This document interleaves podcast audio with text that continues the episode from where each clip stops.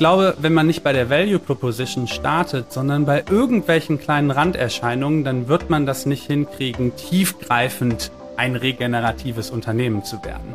Und das kann so weit gehen, dass man sich eben die Frage stellt, für was wird uns die zukünftige Generation eigentlich dankbar sein?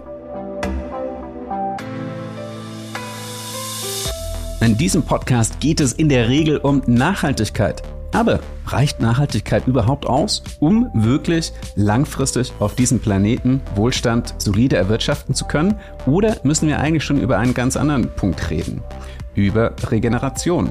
Darum geht es in diesem Podcast und vor allem geht es darum, mit welchen Geschäftsmodellen sich das Thema angehen lässt. Und damit herzlich willkommen zu Gewinne Zukunft, der Podcast für Sustainability Professionals, die wissen, dass Nachhaltigkeit mehr als nur Compliance ist, sondern Transformation bedeutet.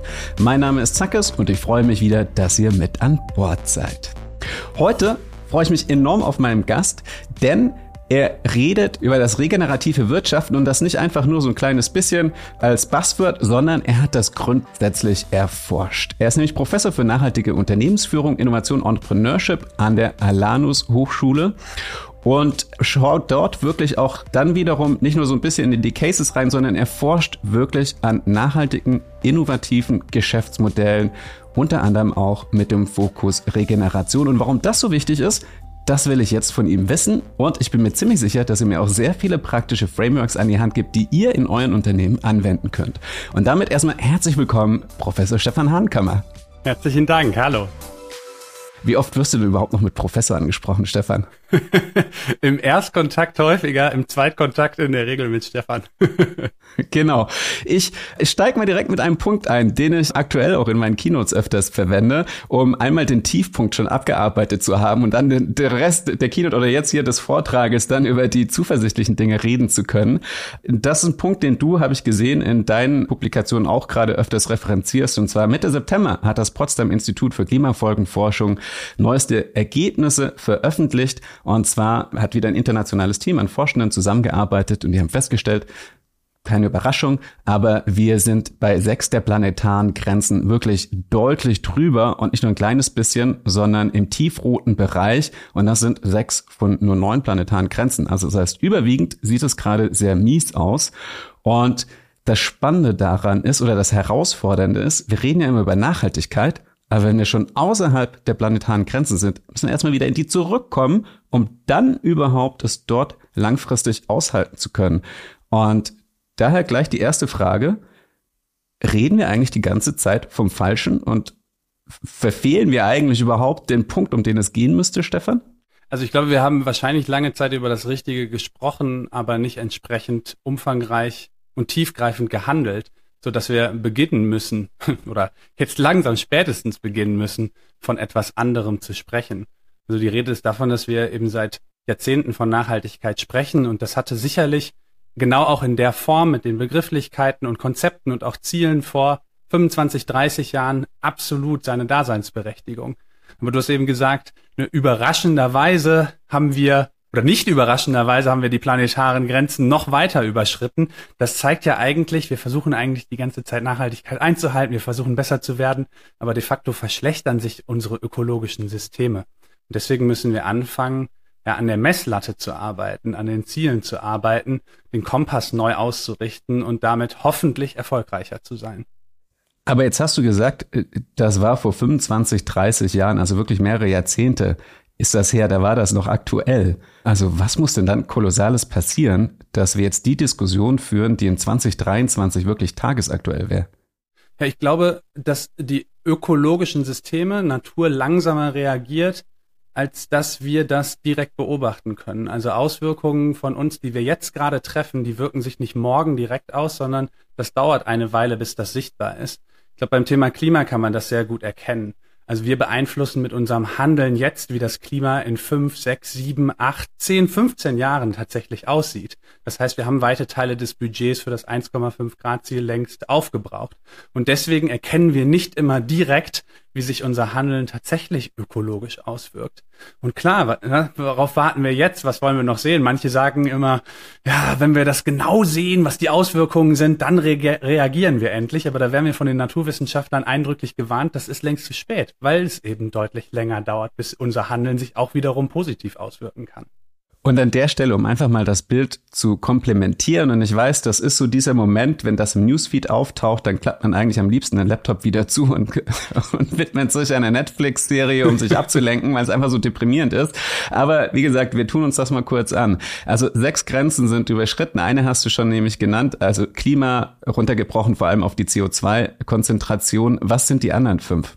Biodiversität, da hast du ja auch eine schöne Folge mit Frauke Fischer gemacht, die schön aufgeschlüsselt hat, dass das mehr ist als die Artenvielfalt, sondern auch die genetische Vielfalt und überhaupt die Anzahl intakter Ökosysteme. Das ist die Grenze, die jetzt frisch überschritten wurde oder wo wir erkennen konnten, dass sie überschritten ist. Das ist im Bereich Wasser, also das Wasser, das uns als Trinkwasser zur Verfügung steht, das Pflanzen zur Verfügung steht, das als Regenwasser zur Verfügung steht. Wir haben Novel Entities, die Einführung ja, menschgemachter Stoffe in die Natur, Mikroplastik, Plastik, Teflon, also Materialien, die ewig lange bestehen und die nicht innerhalb der ökologischen Kreisläufe zersetzt werden können und die sich anreichern in Menschen und Lebewesen. Praktisches Beispiel, äh, wenn ich da kurz rein darf, sind auch so Sachen wie Brandschutzfarbe und dergleichen ist, glaube ja. ich, richtig, richtig mies und überall auf der Welt oder auch einfach nur die, die Schiffsfarbe, die auch immer sehr giftig ist und damit aber automatisch gleich direkt natürlich in jedem Wassersystem anzutreffen ist. Genau, und ewig lange bleibt und nicht einfach so von anderen Organismen äh, aufgenommen, verarbeitet werden können und damit dieses ökologische Gleichgewicht gefährdet. Also wir hatten jetzt Biodiversität, Wasser, CO2 und Novel Entities. Genau, dann ist Land System Change das nächste. Das leuchtet vielleicht allen im ersten Moment gar nicht so sehr ein. Es ist aber das äh, gleichzeitig für mich zumindest logischste. Es ist der Verlust eigentlich ökologisch ja, umfangreicher, qualitativ hochwertiger Flächen und die Versiegelung dieser Flächen, also zum Beispiel durch Straßen, Asphalt, Gebäude und so weiter.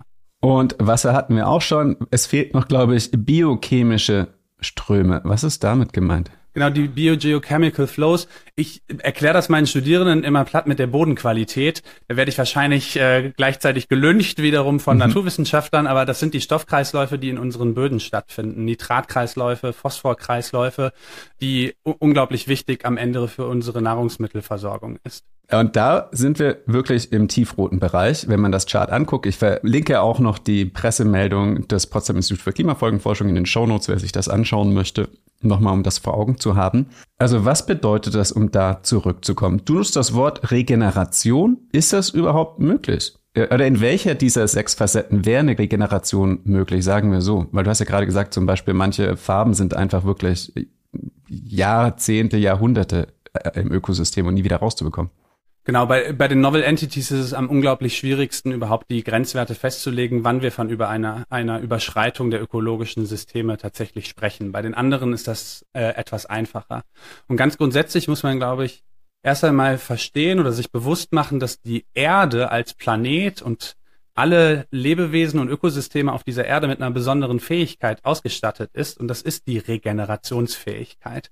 Also wenn wir gar nichts machen von einem Jahr zum nächsten, dann stellen wir fest, dass sich die meisten Lebewesen, die meisten Pflanzen von alleine regenerieren. Wälder wachsen nach.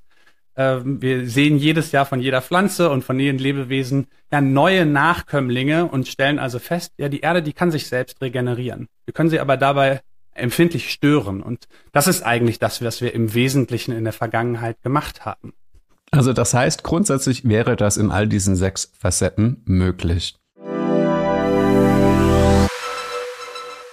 Gleich geht es ans Eingemachte. Vorher allerdings in knapp 60 Sekunden ein Einblick in ein zur Folge passendes Sustainability Offering von meinem Werbepartner IBM. Mir war lange nicht klar, wie relevant die Weltmeere für unser Klima sind. Sie produzieren fast 50 Prozent unseres Sauerstoffes und binden ein Viertel des CO2s. Eine entscheidende Rolle dabei spielt die Biodiversität in Korallenriffen. Und dass es um die besonders schlecht steht, das wissen wir, glaube ich, alle. Bis 2050 könnten wir schon 90 Prozent der globalen Riffe verloren haben. The Reef Company arbeitet daher daran, ganze zweieinhalbtausend neue Riffe anzulegen, die jeweils auf über 50 Quadratkilometern Biodiversität ein neues Zuhause bieten. Entscheidend dabei ist die Auswertung von unglaublich viel Sensordaten zum Thema Salzgehalt, Temperatur, pH-Wert, Sauerstoff, Druck und so weiter. Mit Watson X bietet IBM den Wissenschaftlern die Möglichkeit, generative KI und vortrainierte Foundation-Modelle einzusetzen und so ihre Strategien schneller und zielgerichteter umsetzen zu können. Mehr über das spannende Projekt und die Wirksamkeit von Watson X und generativer KI für Nachhaltigkeitsdaten gibt's über den Link in den Show Notes oder von Sustainability Specialist Ramon Di Canio. Und damit zurück zu Stefan. Bevor wir jetzt eintauchen in was das dann in Bezug auf Unternehmensaktivitäten, Strategien, Geschäftsmodelle bedeutet, warum kannst du überhaupt drüber reden? Weil das Spannende ist nämlich, du bist ja an einer Kunsthochschule. Wie kommt es, dass ausgerechnet an einer Kunsthochschule eine der spannendsten Professuren zu dem Thema ist? Weil ihr macht das schon mega lange und ihr beratet auch andere oder habt andere Unis im Aufbau ihrer Lehrstühle ganz speziell zum Thema neue BWL, Nachhaltigkeit in Bezug zu BWL begleitet. Wie ist das zustande gekommen? Bei uns werden junge, teilweise auch ältere Menschen ausgebildet, mm, ein Handwerkszeug zu erlernen, anders Gesellschaft zu gestalten im wahrsten Sinne des Wortes. Und im Innovationsmanagement gibt es den Begriff der kreativen Zerstörung. Der passt dann genau auf so eine künstlerische Herangehensweise total gut. Kreativ zu zerstören heißt, etwas Altes abzulösen durch etwas viel, viel Besseres. Und genau dabei hilft die Kunst. Und wir haben ganz, ganz frühzeitig als Fachbereich Wirtschaft an der Kunsthochschule oder an einer Kunsthochschule mit vielen Pionieren der Nachhaltigkeit gearbeitet, weil die sich genau dies vorgenommen haben. Also Unternehmen wie DM, Alnatura, Veleda und so weiter sind angetreten, die Art und Weise, wie wir wirtschaften, zu verändern und haben dafür auch eine Ausbildungsstätte gesucht, wo sie junge Menschen für Managementaufgaben qualifizieren, die so ein viel, viel breiteres Handwerkszeug, aber vielleicht auch Mindset mitbringen, das bei uns entsprechend ja gefördert und ausgebildet wird. Du forschst ja wirklich auch ganz konkret an Geschäftsmodellen. Du hast gesagt, ihr partnert mit vielen Unternehmen. Also das heißt, ihr schaut wirklich, wo gibt es schon Unternehmen, die regenerative Ansätze in petto haben. Was ist dir dabei begegnet an spannenden Vorbildern? Also gibt es das schon da draußen, ein Unternehmen, das wirklich regenerativ wirkt und gleichzeitig erfolgreich wirtschaftet? Vielleicht muss ich dazu ein bisschen weiter ausholen. Ähm, die, die Wissenschaft, die wissenschaftliche Auseinandersetzung, insbesondere die betriebswirtschaftliche Auseinandersetzung mit diesem Konzept der Regeneration des regenerativen Wirtschaftens, die steht wirklich erst am Anfang. Und die bedient sich eigentlich zweier unterschiedlicher Felder in der Beschreibung von Konzepten, Mustern, Logiken, Ideen für Geschäftsmodellen. Und das ist auf der einen Seite die wissenschaftliche Auseinandersetzung mit der regenerativen Landwirtschaft und der regenerativen Stadt- und Raumentwicklung. Und auf der anderen Seite faktisch erfolgreich operierenden, meist kleineren Unternehmen, die den Begriff des regenerativen Wirtschaftens in den letzten Jahren, ja, sage ich jetzt mal, ja, verwendet haben und damit auch mitgeprägt haben. Ähm, das sind, wie, wie ich das gerade gesagt habe, oft eher kleinere Initiativen, kleinere Unternehmen, die das ganz umfangreich machen und ein paar größere, die, so würde ich eher sagen, ja, sich nach dem Leitmotiv der Regeneration umtransformieren. Also wo man nicht draufschauen würde und sagen würde, boah, das sind regenerative Unternehmen, aber die sich eben mit genau der Idee des, ich gebe mehr als ich nehme, versuchen umzugestalten und zu verändern.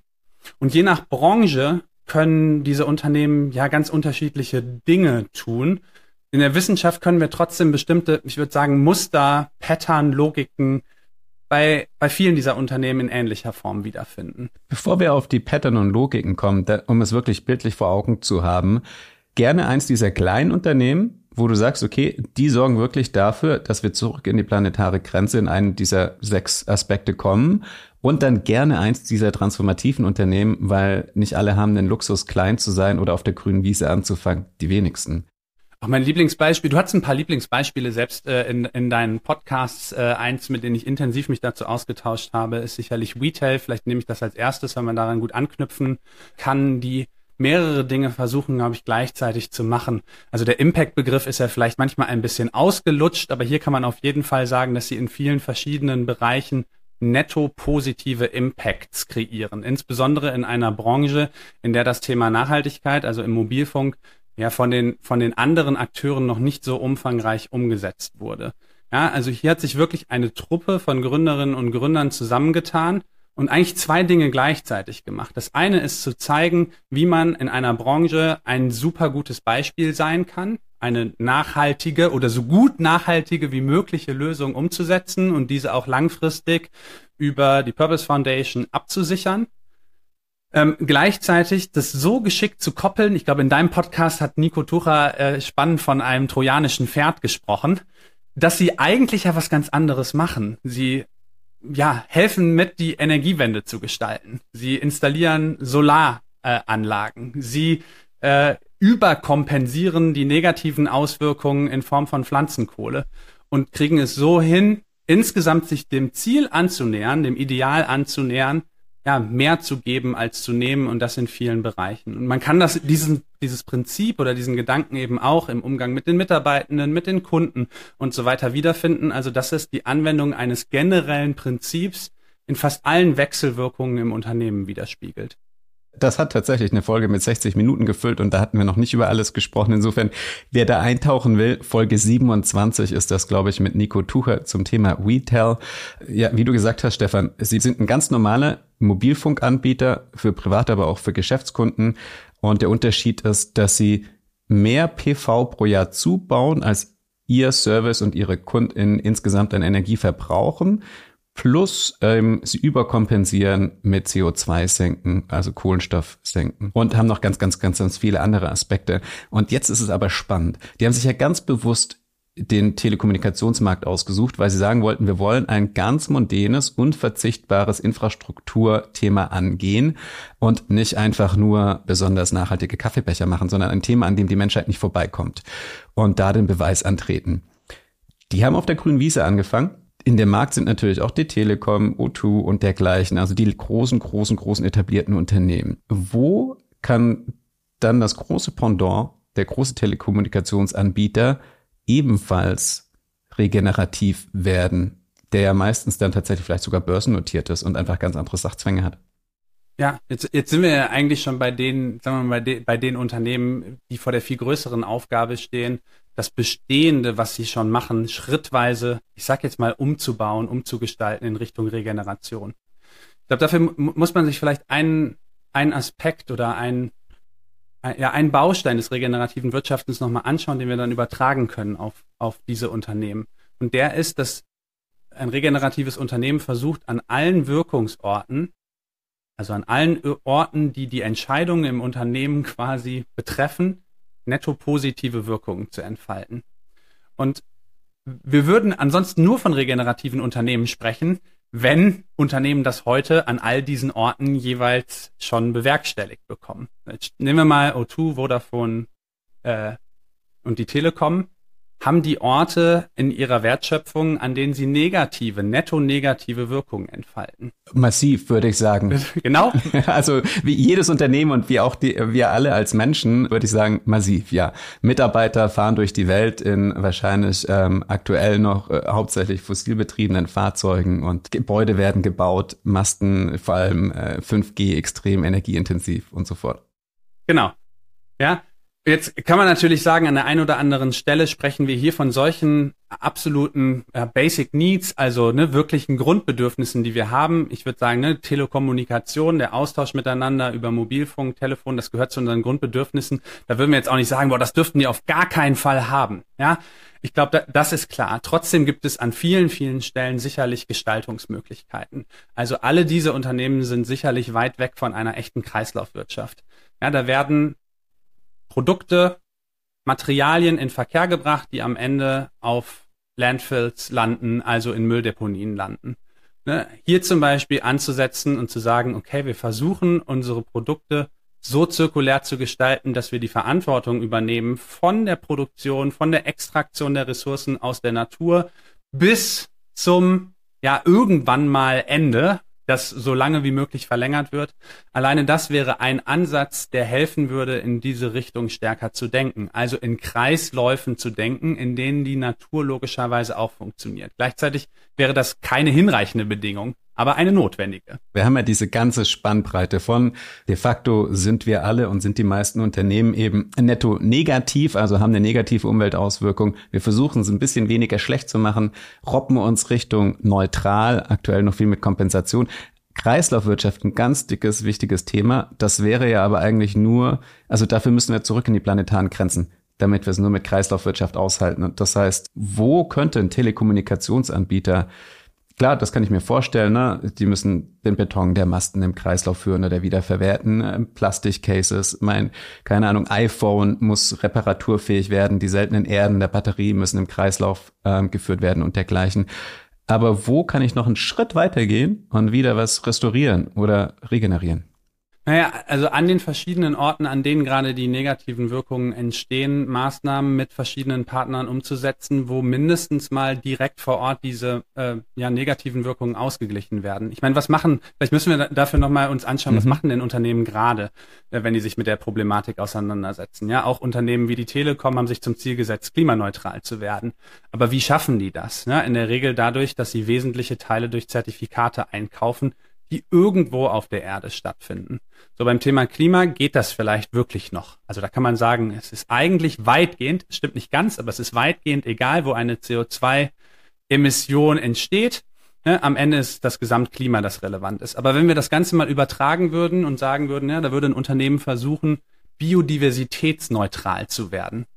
Ja, dann spätestens funktioniert das nicht mehr irgendwo auf der Erde, Zertifikate einzukaufen, sondern man muss sich anschauen, in welchem spezifischen Ökosystem in einem Land, wo Mineralie XY herkommt, wo seltene Erde XY herkommt, wo Erdöl XY herkommt, wie kann ich da den negativen, die negative Auswirkungen auf Biodiversität, ja, ausgleichen oder so von Anfang an minimieren, dass ich die Regenerationsfähigkeit, das darf man halt nochmal nicht vergessen, ne? die Regenerationsfähigkeit ist grundsätzlich ja da, dass ich sie nicht so stark einschränke, dass sie nicht von alleine funktionieren kann.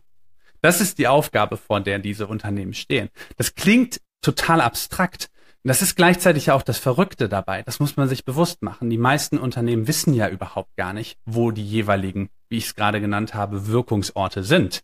Ja, die Produkte werden an Weltmärkten gekauft von Zulieferern, von deren Zulieferern, von deren Zulieferern, von deren Zulieferern und deren Zulieferern aber billigend in Kauf nehmend, und ich glaube, das kann man unterstellen, dass man eben überhaupt nicht weiß, wie umfangreich eine negative Wirkung aussieht. Und wir können es eben, jetzt kommen wir nochmal zurück auf diese planetaren Grenzen, die wir jetzt schon mehrmals äh, besprochen haben. Wir können eben nur feststellen, Mist, es wird immer schlechter und schlechter und schlechter und wir gefährden absolut unseren gesamtgesellschaftlichen Wohlstand auf dieser Erde.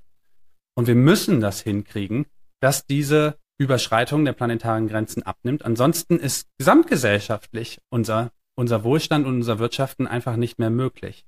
Und deswegen ist das, obwohl die Aufgabe gigantisch klingt, die kleinere Aufgabe, als mit diesen gigantischen Konsequenzen leben zu müssen. Ja, wow.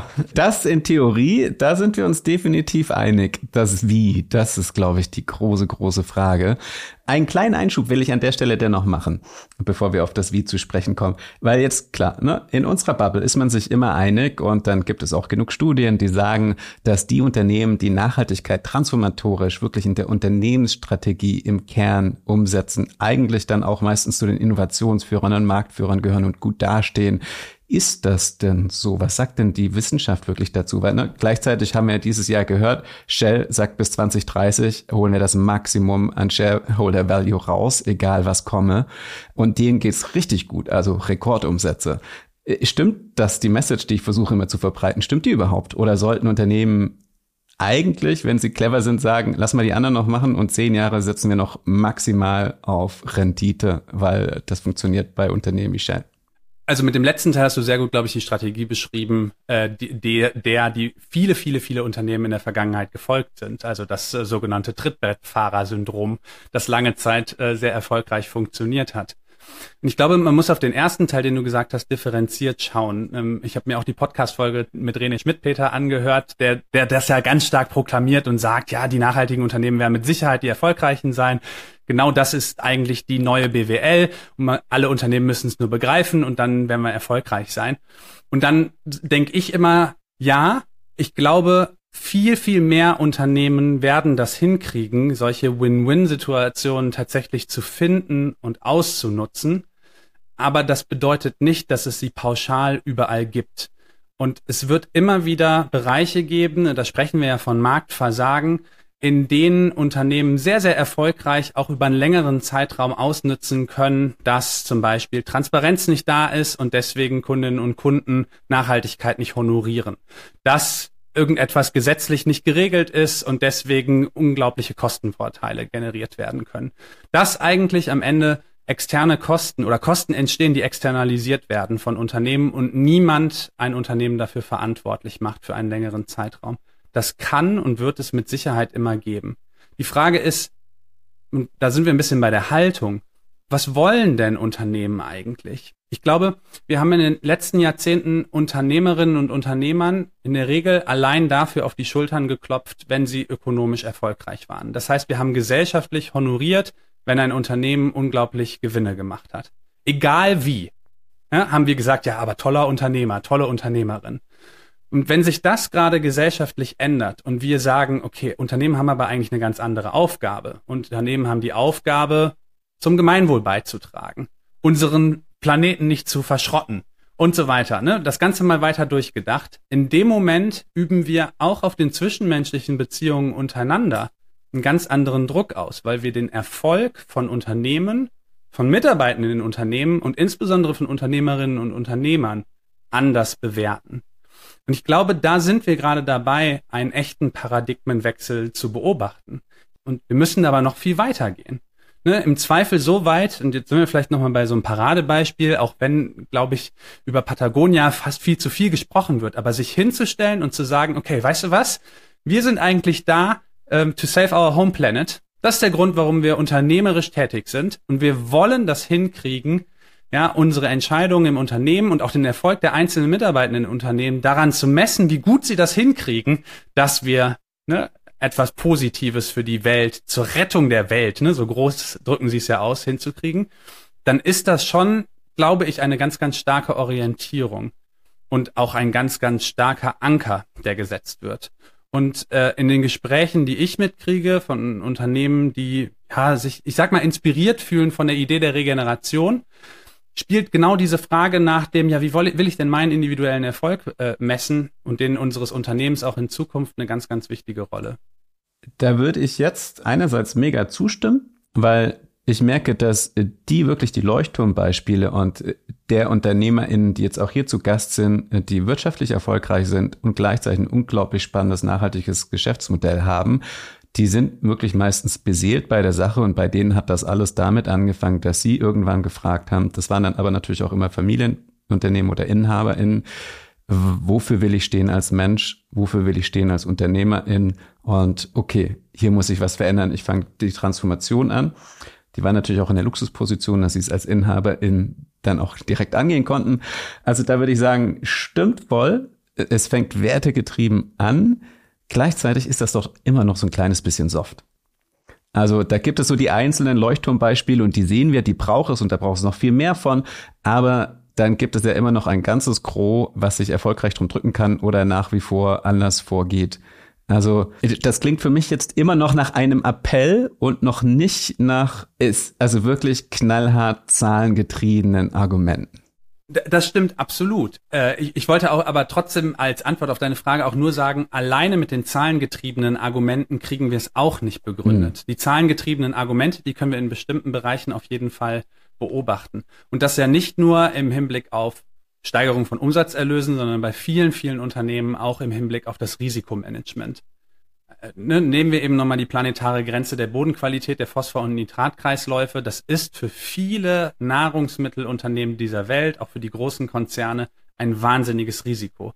Im Extremstfall verlieren die ihre, ja, ihren Grundbaustein für ihren Erfolg ne, wenn eben in verschiedensten Regionen aufgrund des Klimawandels oder der Biodiversität oder eben der Bodenqualität plötzlich diese landwirtschaftlichen Flächen nicht mehr genutzt werden können.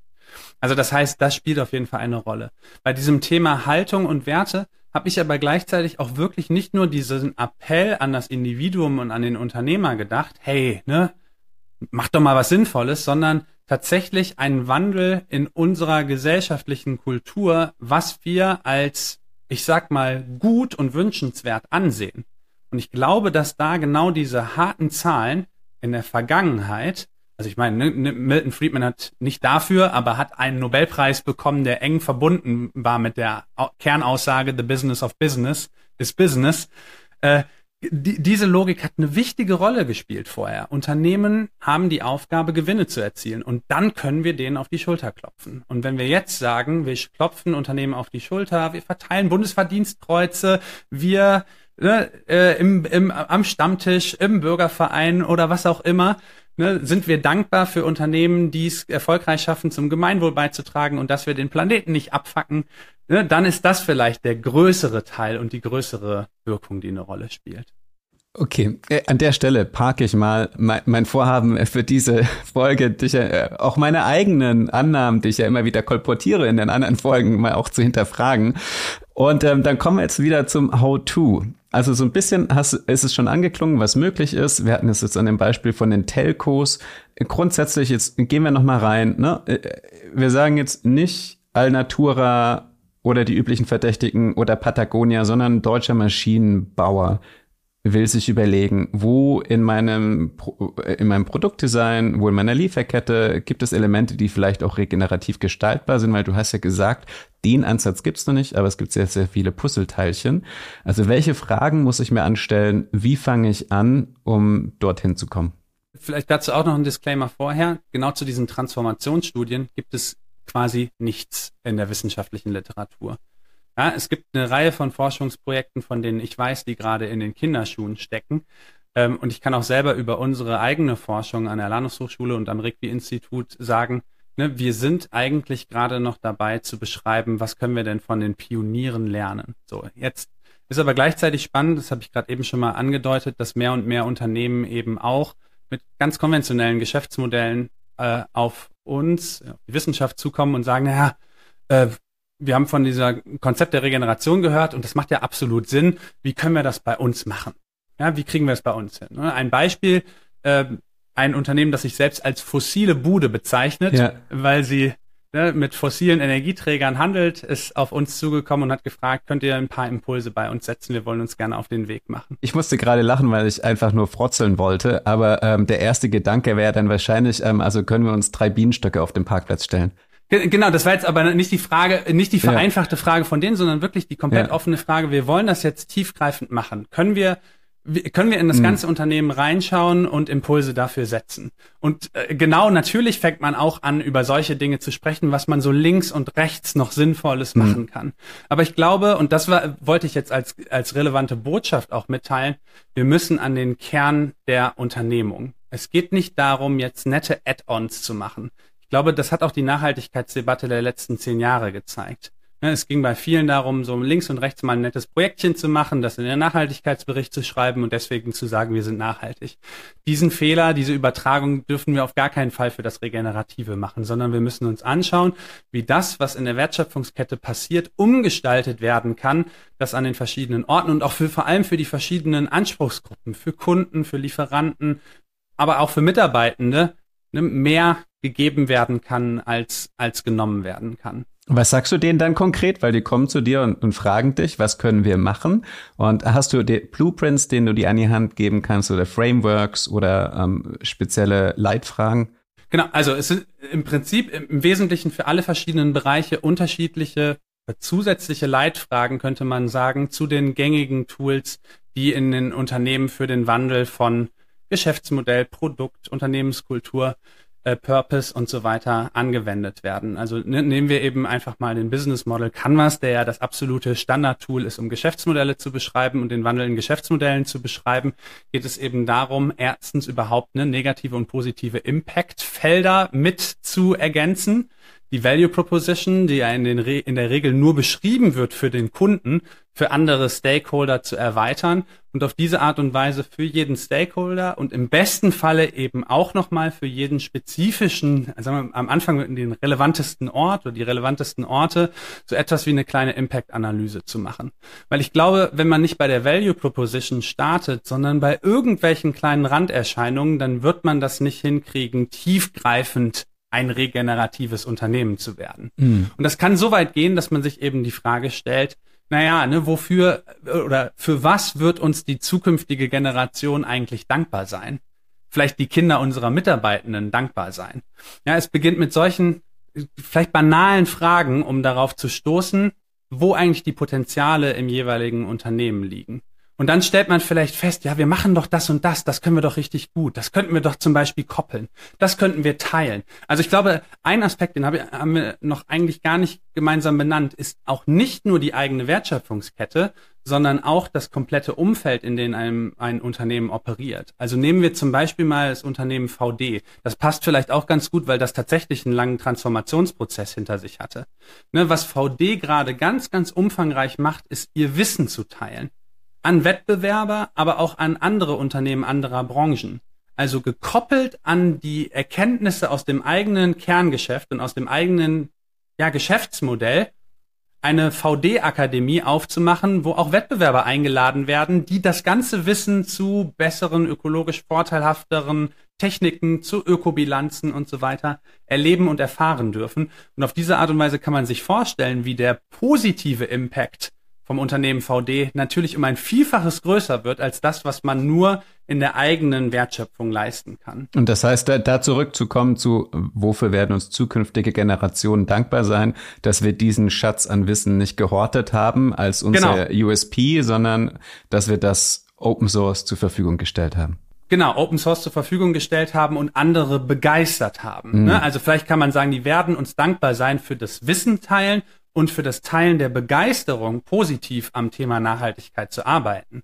Also ne, was man jetzt bei dem Thema, auch wenn wir ganz kurz vielleicht abschweifen dabei, was man bei dem Thema Lieferkettengesetz sehr schön gerade sehen kann. Also ich glaube, rein operativ freut sich kein Unternehmen darüber, dass es jetzt einen Haufen an bürokratischen Aufgaben übernimmt, aber gleichzeitig werden gerade so Unternehmen wie VD, die das ganz stark mitgefordert haben, sagen, jawohl, jetzt schaffen wir es, ne, mit Begeisterung überhaupt steuerungsfähig zu werden. Und das, was wir die ganze Zeit in unserer Wertschöpfungskette schwierig versucht haben, das machen jetzt alle anderen auch. Mega. Richtig, richtig gut. Und dafür können wir, aber kann uns eben auch eine zukünftige Generation feiern. Das klingt vielleicht nach so einer banalen Frage, aber zumindest als du sie gesagt hast, finde ich, ist das schon eine sehr tiefgehende Frage und ich kann mir vor allem vorstellen, dass das eine un unglaublich verbindende Wirkung auf der sozialen Ebene in einem Unternehmen hat, weil das wahrscheinlich wirklich dafür sorgt, dass Menschen sich dann nochmal ganz anders mit dem Unternehmenspurpose verbinden, als Mitarbeitende nochmal ganz anders mit ihrer Arbeit identifizieren. Ähm, also ich glaube, das kann natürlich extreme Potenziale freisetzen, allein schon auf der Ebene. Das war jetzt eine, eine Leitfrage. Genau, und das wäre jetzt auch eine, du hast es gerade genannt, äh, ne, das Stichwort Purpose. Also im Zweifel ne, nimmt man das Geschäftsmodell an der Stelle als Einfallstor, stellt aber eben fest, dass man hier schon Antworten generiert, die man auf anderen Ebenen, ich sag mal, mindestens mal weiterverarbeiten kann, weil vielleicht ändert das genau schon den Purpose einer Unternehmung. Man kann das aber auch nochmal in die andere Richtung sich überlegen. Also das Geschäftsmodell ist ja etwas, was von außen sogar noch recht gut sichtbar ist. Viele andere Dinge im Unternehmen sind aber nicht sichtbar die Unternehmenskultur zum Beispiel nicht. Noch viel weniger die Grundannahmen, die einer Unternehmenskultur zugrunde liegt. Und dann ist man zum Beispiel bei der Grundannahme, also bei dem nicht ausgesprochenen Messen von Erfolg. Und das ist etwas, was in Gesprächen äh, unglaublich erfolgreich funktioniert. Also Unternehmen danach zu fragen, wie sie aktuell ihren Erfolg messen, wie sie den Erfolg von Mitarbeitenden messen und gemeinsam daran zu arbeiten, sich wechselseitig aufzumalen, wo sie eigentlich potenziell beziehungsweise aktuell einmal ja die Arbeit der anderen und auch die Arbeit des ganzen Unternehmens wertschätzen. Ja, also das wäre genau die, die zweite Ebene. Und man kommt an der Stelle, jetzt springe ich einmal ganz kurz zu dem, was die Wissenschaft dazu ganz eindeutig sagt. Die Wissenschaft sagt eindeutig dazu, dass für regen also echt regenerativ wirkende und wirtschaftende Unternehmen es notwendig ist, dass es einen Perspektivwechsel gibt dass wirklich verstanden wird, dass die, dass das Unternehmen eingebettet in die Natur ist. Abhängig ist von der Natur, aber dass die Natur abhängig ist von den Handlungen im Unternehmen. Und wir stellen das fest in Analysen, die wir in diesen, ich sag jetzt mal Pionierunternehmen gemacht haben, dass da erkennbar ist, dass jetzt nicht fundamental anders, aber auf jeden Fall erkennbar andere Grundannahmen getroffen werden dafür, welche Aufgabe, Rolle das Unternehmen für die Natur hat. Und deswegen am Naturverständnis zu arbeiten, es zu verstehen, sichtbar und bewusst zu machen, auch das wäre ein ganz spezifischer Ansatz, der natürlich, ich sag mal, ein bisschen langwieriger ist, aber der fast so etwas ist wie eine Bedingung dafür, um auf den anderen Ebenen sinnvolle und hilfreiche Antworten zu finden. Auch da ganz konkret, hast du irgendwie ein Beispiel? Weil klar, wenn ich Alnatura bin, dann kann ich mir das extrem gut vorstellen und die Geschichte kann ich natürlich auch super erzählen, warum ein bestimmtes Produkt in einem Alnatura Bioladen dann für den Kunden wertvoll ist und was damit passiert ist. Aber jetzt baue ich Maschinen für die Fertigung, wir hatten es vorhin von Telekommunikation, von, weiß nicht, Chipbauteilen in, im iPhone oder was auch immer. Also wie schaffe ich da einen Bezug? Hast du irgendwie ein Beispiel, wie jetzt, oder hattest du eine Anfrage wirklich von einem Maschinenbauer, bei dem es trotzdem Klick gemacht hat, obwohl da die Transferleistung ja nochmal viel, viel größer ist oder abstrakter? Nee, von einem, von einem echten klassischen Maschinenbauer tatsächlich noch nicht. Aber ich glaube, das ist vielleicht auch fast die Königsdisziplin, weil man sich da eben bewusst machen muss, was machen denn die Maschinenbauer im Wesentlichen? Die stellen verschiedenste Bauteile zusammen zu einem Ganzen. So, und, aber in der Wertschöpfungskette haben viele der einzelnen Bauteile natürlich auch wieder viel, viel einfachere Bezüge. Also ne, nehmen wir mal also ne, was ist in fast allen diesen Maschinen, äh, in diesen Maschinen, sage ich gerade so ja. ganz vereinfachend, äh, aber was haben viele Maschinen? Nehmen wir mal Aluminium zum Beispiel. Äh, ne? Viele Bestandteile einer Maschine sind auch Aluminium. Nehmen wir, nehmen, nehmen, schauen wir uns das mal an. So Und da wird's wieder ganz konkret. Also ne, oft kommt das Aluminium von einer bestimmten Bauxit, also von einem bestimmten Bauxitabbau. Und bei diesem Bauxitabbau stellen wir fest, okay, wir haben da ganz klar erkennbare messbare Auswirkungen auf unsere planetaren Grenzen, auf Biodiversität, auf Wasser und so weiter. Und da kann ich natürlich auf einen meiner Zulieferer zugehen und mir anschauen, wie ich diese Beschaffung von Aluminium, die Verarbeitung von Aluminium anders bewerkstelligen kann. Wie ich vielleicht im Extremstfall diesen Wertstoff ersetzen kann durch einen naturbasierten Werk Werkstoff oder Wertstoff und auf diese Art und Weise jetzt nicht selber alleine, aber mit meinen Partnern entlang der Wertschöpfungskette in einen Veränderungsprozess gehen kann. Genau dasselbe findet ja gerade auch schon viel umfangreicher statt beim Thema Plastik. Also ne, zunehmend äh, ne, Bestandteile auch von Maschinen aus Post-Consumer Recycled Plastic.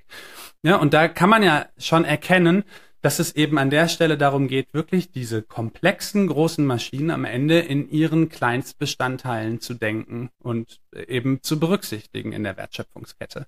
Und deswegen ist, glaube ich, dieser Unterschied eklatant groß im ersten Moment zu einem Alnatura, wo ein Apfel im Regal liegt und man eben direkt den Bezug herstellen kann, okay, dieser Apfel kommt aus der Natur aber am Ende kommt auch aus einer Maschine, wenn auch ne, basierend auf vielen, vielen, vielen, vielen Schritten und vielen, vielen Aktivitäten verschiedenster Wertschöpfungspartner die Bestandteile dieses Produktes irgendwoher, also als Ressource aus und von diesem Planeten Erde.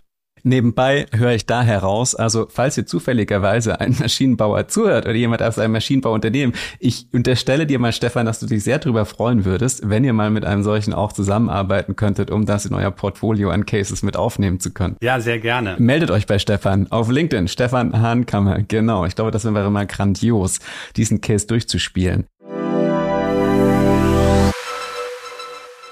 An dieser Stelle passt der Shoutout ins Ökosystem nachhaltiger Organisationen Netzwerke extrem gut, denn dieses Thema lässt sich nur gemeinsam vorwärts bewegen.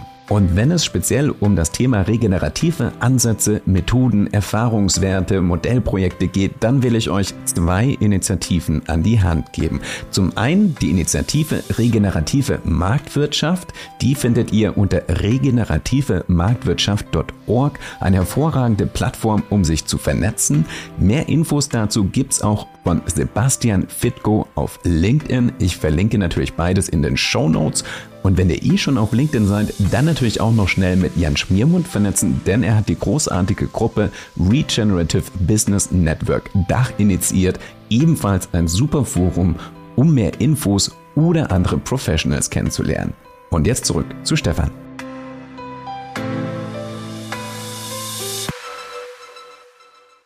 Jetzt habe ich dich ein kleines bisschen vom roten Faden abgebracht. Wir hatten es von möglichen Leitfragen, die mir helfen herauszufinden, wo zum Beispiel ich dann in meinem Business Canvas Ansatzpunkte habe, regenerativ zu werden. Also wir hatten das, ne, wofür könnten wir Generationen dankbar sein.